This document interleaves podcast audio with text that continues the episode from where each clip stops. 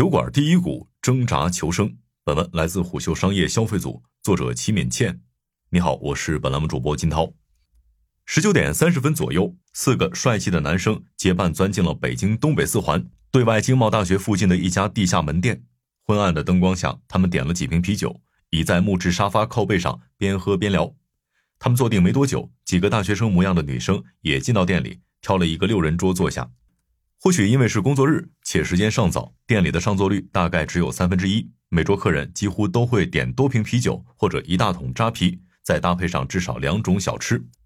这是海伦斯比较典型的旧店之一。过去几年，酒馆是餐饮投资的热门赛道，而门店最多、有“小酒馆第一股”之称的海伦斯更是备受关注。投资了海伦斯的黑蚁资本向虎嗅表示，小酒馆代表的夜间经济是消费社会走向成熟阶段的一大特征。他们说，人们的白天被工作与学习占据，夜晚才是构建自我、掌控生活和社交连接最重要的时空。消费时段也必然从日间延展到夜晚。二零二零年，我国酒馆行业市场规模已接近千亿，不过连锁化率只有百分之五，市场以独立酒馆为主。在这样一个高度分散的市场上，海伦斯是规模最大的一家。海伦斯的公司招股书显示，按收入计，二零二零年其市场占有率为百分之一点一。二零二二年之前，海伦斯一直维持着较快的开店速度，但最近一年左右，在快速开店扩张这件事上，海伦斯却踩了一脚急刹车。截至今年八月二十五日，海伦斯的全国门店总数为五百六十二家，比起去年巅峰时的八百四十六家，已经锐减近三百家。门店端的收缩，其实是过去两年海伦斯挣扎求生的缩影。对餐饮企业来说，开店扩张从来都是一把双刃剑。环境好、经营好的时候，门店数量多，可以扩大规模、降低成本；而一旦环境不好，门店越多，拖累也越大。之前疫情期间，海伦斯因为直营门店多，所以受到的直接冲击也大。二零二一年和二零二二年两年内，公司累计亏损约十八亿元。今年上半年，海伦斯终于扭亏为盈，实现盈利约一点六亿元。海伦斯方面告诉虎嗅，这两三年来，公司内部一直在进行改革和业务优化。其中比较明显的两个改变方向，一是降本增效，二是用合伙人模式扩张。胡秀获悉，嗨皮合伙人计划是当前海伦斯最重要的战略和工作之一。如果拉长时间线观察海伦斯这家企业，就会发现这轮调整更像是海伦斯的一次战术重启。要知道，在公司上市前期，海伦斯曾进行过一次加盟转直营的改革，这次却重新启用了合伙人模式。二零二三年上半年降本增效都是海伦斯业务改革中的关键手段。海伦斯降本增效的具体做法是这样的：第一是调整了产品结构，啤酒、饮料化酒饮和小吃等自有品牌产品是海伦斯收入的大头，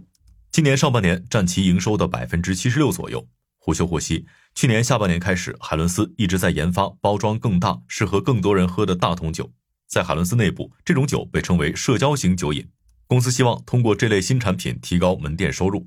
跟普通瓶装啤酒相比，大桶酒每毫升售价并不贵。不过，由于包装运输成本更低，所以这类产品的毛利更高。提高这类高毛利产品的销售占比，有利于改善其门店的利润情况。实际上，海伦斯调整产品结构的举动背后，隐藏的是其对收入策略的思考。一直以来，海伦斯走的都是高性价比路线，所以即便是要增加收入，也没有直接通过提高产品单价的方式实现。除了提升利润的直接影响外，大桶酒还能给海伦斯门店带来两个不那么显而易见的好处：一是比起瓶啤这类酒饮，一般需要更多人一起饮用，海伦斯内部人士说，这就能提高门店的坪效，也就是每瓶的面积可以产出更多营业额；二是社交型酒饮吸引的人多了之后，门店的氛围也会更好，而这种略显玄妙的氛围，正是经营酒馆非常需要的。比起增加收入，海伦斯在控制成本方面明显出招更多。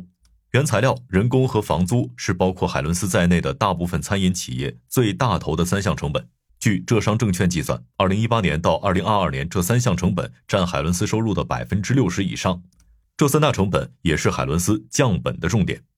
先来看原材料，目前海伦斯自有品牌的酒饮、小吃等所有产品都由供应商提供，海伦斯自己并不负责生产环节。不过，由于门店多、规模大，所以海伦斯无论是在自有品牌产品还是第三方品牌产品的采购方面，都比同行更有价格优势。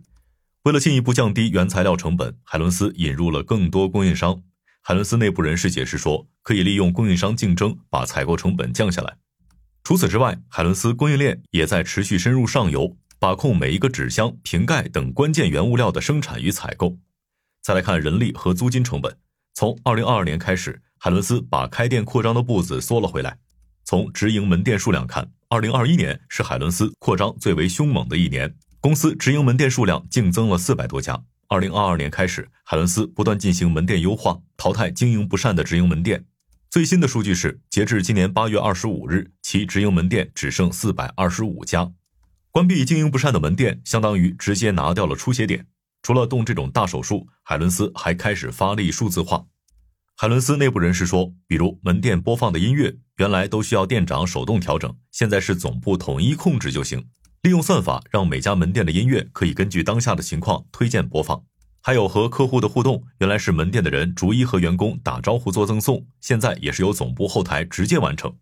这些细微的变化可以提升门店人效。据海伦斯透露，近年来其平均每店配置的员工数量一直在下降，降本增效等的一系列调整，让海伦斯得以从之前两年的亏损压力中喘了口气。从财务上看，这些调整带来的最直接效果就是利润率上升。今年上半年，海伦斯自有品牌酒饮和第三方品牌酒饮的毛利率较二零二二年都有所提升，其中自有品牌酒饮毛利率提升了近四个百分点，第三方品牌酒饮毛利率则提升了五点五个百分点。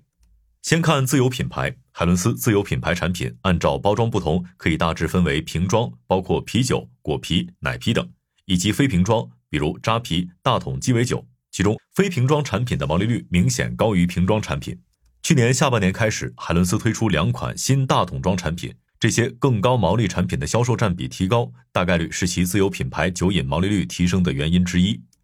第三方酒饮品牌毛利率的提升，或许与海伦斯在年报中提到的门店促销活动减少有关。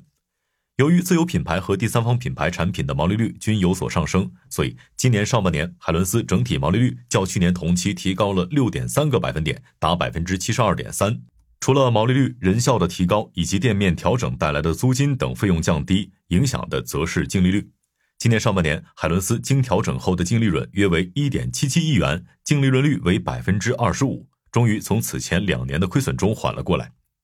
不过，从目前的现状看，海伦斯还在恢复期，并没有回到曾经最强壮的时候。这从门店销售额就可以看出端倪。二零二零年，海伦斯单店日均销售额为一万零九百元。之后一路下滑至二零二二年的七千元，今年上半年海伦斯单店日均销售额回升到了八千二百元，虽然比二零二二年表现好，但仍不及二零二一年和二零二零年。同店销售也是如此，今年上半年海伦斯同店销售额仅增长百分之零点一，远低于二零二一年之前的水平。一位不愿具名的分析师告诉虎嗅，同店恢复情况是他们更为看重的指标。上述分析师表示，海伦斯主打高性价比。其消费群体中有不少学生、白领，这些群体消费能力的恢复相对需要的时间更长。为了尽快恢复，海伦斯除了降本增效外，还捡回了曾经抛弃了的加盟模式。海伦斯内部人士告诉虎嗅，之前公司放弃加盟模式是为了加强管控、树立品牌形象，而现在重新放开加盟的一个原因是公司打造出了新的门店模型。跟之前的门店相比，海伦斯新型门店的面积更小，门店环境和氛围更好。桌型等细节也有所调整。上述人士表示，之前的门店很多都是四人桌，新型门店以两人桌为主，更加灵活。这次重启加盟后，海伦斯还有一个十分明显的战术方向，就是开到下沉市场。胡秀获悉，海伦斯的第一家合伙人门店开在了江西省修水县。在海伦斯的解读中，开拓下沉市场是其品牌力的外溢。不过，要是回到海伦斯的商业模式看，放开加盟到下沉市场开店，也是其不得不做的必然选择。对于翻台率不高的酒馆来说，门店营业额很大程度上取决于单桌消费，而海伦斯的高性价比定位，一定程度上又限制了单桌消费的上限，这就导致海伦斯在消费能力更高的一二线城市和在三线及以下城市的单店日均营业额相差不大。以今年上半年为例，其一线城市单店日均营业额只比三线及以下城市高出五百元。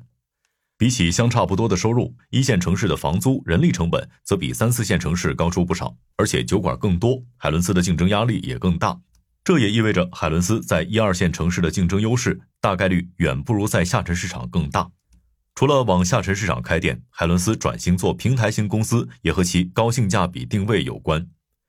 要想做到高性价比，规模效应是不可或缺的因素之一。换句话说，海伦斯规模越大，在供应商前面的议价能力也越强，所以它有开店的必要性。在食品行业分析师朱丹鹏看来，海伦斯虽然通过发展自有品牌、规模优势等获得了不低的毛利率，但由于走高性价比路线，净利润水平并不算很高。如果用全直营的模式扩张，对公司来说太重了。而且对于线下门店来说，选址非常关键。对坚持好地段、差位置的海伦斯来说，选址就更为重要了。另外，和有点位资源的合伙人合作，也能降低海伦斯的开店难度。其实，除了海伦斯，今年以来很多零售餐饮品牌都在开放加盟，比如库迪咖啡、便利蜂等等。在朱丹鹏看来，到二零二五年，我国零售行业就会发展到品牌固化阶段，小品牌的机会将会越来越少，各大品牌必须在此之前加快跑马圈地的速度，所以这些品牌才会纷纷放开加盟，用轻资产模式扩张。回到海伦斯身上，他所属的酒馆行业这两年是餐饮投资领域比较火热的一个赛道。连锁餐饮店，比如呷哺呷哺，以及今年比较流行的 bistro 小酒馆等，新入局者也在不断增多。眼下，海伦斯把店开到了县城，但如何在竞争激烈的环境中避免同质化，赢得加盟商的青睐，这才是他真正要啃的硬骨头。好了，以上今天的商业动听，下期见。